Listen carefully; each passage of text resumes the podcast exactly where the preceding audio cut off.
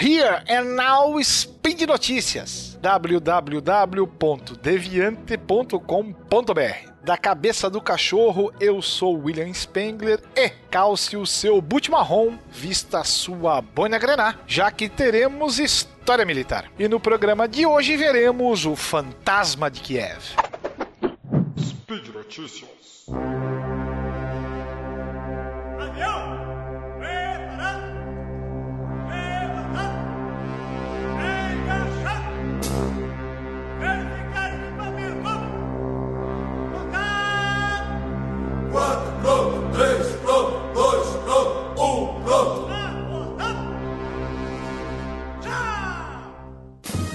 Ouvinte, amiga ouvinte, guarde o seu feixe de prótons, pois não é deste tipo de fantasma que falaremos. O assunto é como nasceu a lenda do piloto ucraniano intitulado Fantasma de Kiev. Logo no início dos conflitos entre russos e ucranianos, começaram a circular informações de que essa figura heróica havia derrubado cerca de 40 aeronaves inimigas, o que por si só seria um feito impressionante, vez que os céus daquele teatro de operações são controlados pelos russos. Há pouco tempo, o comando da Força Aérea da Ucrânia anunciou no Facebook que, abre aspas, o fantasma de Kiev é um super-herói lendário que foi criado pelos ucranianos. E acrescentou pedindo à comunidade ucraniana para não negligenciar as regras básicas de higiene de informação e checar as fontes de informação antes de espalhar as informações. Informes e relatos apontaram antes que o as da aviação seria o major Stefan Tarabalka, de 29 anos. As autoridades ucranianas confirmaram que ele morreu em combate no dia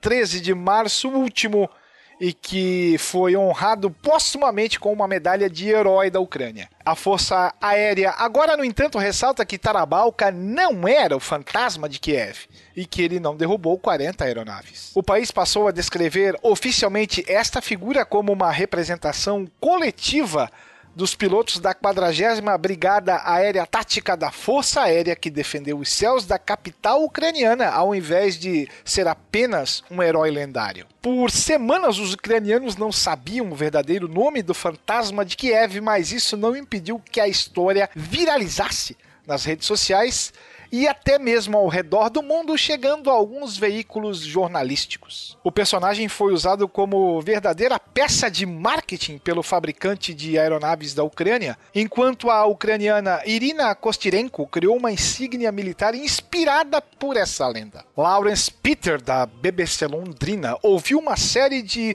especialistas em ações militares e todos foram unânimes em afirmar que duvidavam que apenas um piloto pudesse ter derrubado essa quantia enorme de aeronaves. Mikhail Zirohov, especialista na história militar ucraniana, disse que a história do fantasma de Kiev é uma verdadeira propaganda para elevar a moral. Ele afirmou ainda que naquele momento da guerra os russos dominavam o espaço aéreo da Ucrânia. Então, um piloto ucraniano seria capaz apenas de derrubar dois ou no máximo três adversários. Ter esse tipo de propaganda é essencial porque nossas forças armadas são menores e muitos pensam que elas não podem se equiparar às da Rússia. Nós precisamos disso em tempos de guerra, defendeu o especialista. O fato é que os pilotos ucranianos ainda não permitiram o controle total do espaço aéreo pelos russos, pilotando os inferiores e mais antigos MiG-29, inspirando a lenda moderna do As da aviação. O serviço de segurança da Ucrânia exibiu um piloto de caça no aplicativo de mensagens Telegram, com uma legenda em que afirmava que o fantasma de Kiev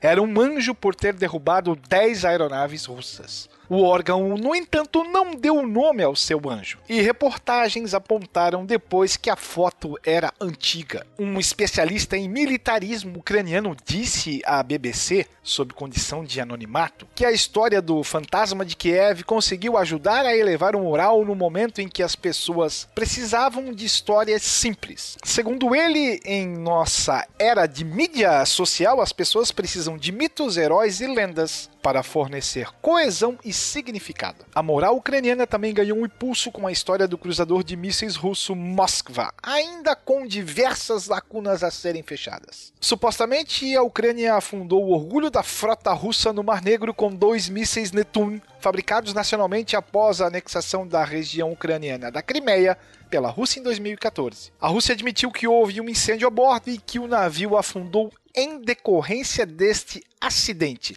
não fazendo qualquer menção a ataque de mísseis. Com 12.490 toneladas, ele é o maior navio de guerra russo afundado em combate desde a Segunda Guerra Mundial. Pilotos de caça heróicos também entraram na mitologia nacional de muitos outros países. O Reino Unido celebra os bravos pilotos da Força Aérea Real que enganaram a poderosa Luftwaffe nazista na Batalha da Grã-Bretanha em 1940. A própria Rússia glorifica os sacrifícios de seus pilotos também durante a Segunda Guerra Mundial, que lutaram contra os rivais da Alemanha nazista. Alguns deliberadamente colidiram com aviões inimigos depois de ficarem sem munição. Talvez venha da Primeira Guerra o AIS mais famoso de toda a história, que ficou conhecido como o Barão Vermelho. Manfred von Richthofen alcançou a marca de 80 vitórias durante o conflito até ser abatido aos 25 anos. Voltando ao nosso fantasma, lendas como esta não são surpreendentes quando há números tão contrastantes dados para perdas russas e ucranianas. Há muito espaço para maquiagem da realidade. No começo de maio, por exemplo,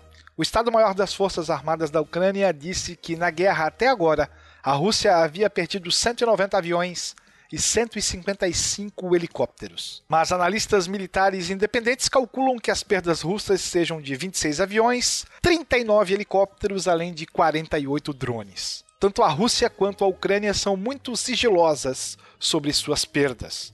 A contagem é difícil porque as aeronaves geralmente caem em território controlado pelos adversários e algumas conseguem pousar de volta na Rússia. Especialistas concordam que, na maioria dos casos, as aeronaves russas foram derrubadas com mísseis terra-ar, especialmente por sistemas de defesa aérea portáteis. That's all, folks! Para você que ficou interessado nessa matéria feita pela BBC Londrina, vale dar uma olhada no link desta postagem lá no portal Deviante. Aproveite e comente e deixe sua crítica ou sugestão. Convém lembrar que este podcast só é possível de ser realizado graças ao patronato do SciCast, que pode ser feito através do Patreon, do Padrim e do PicPay. Bye bye, fellows!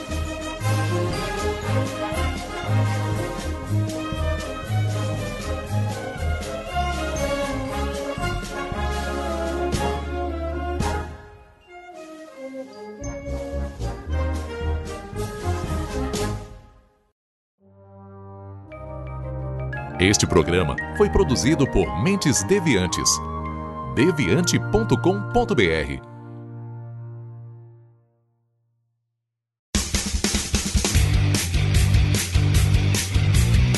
Cortes, edição de podcast.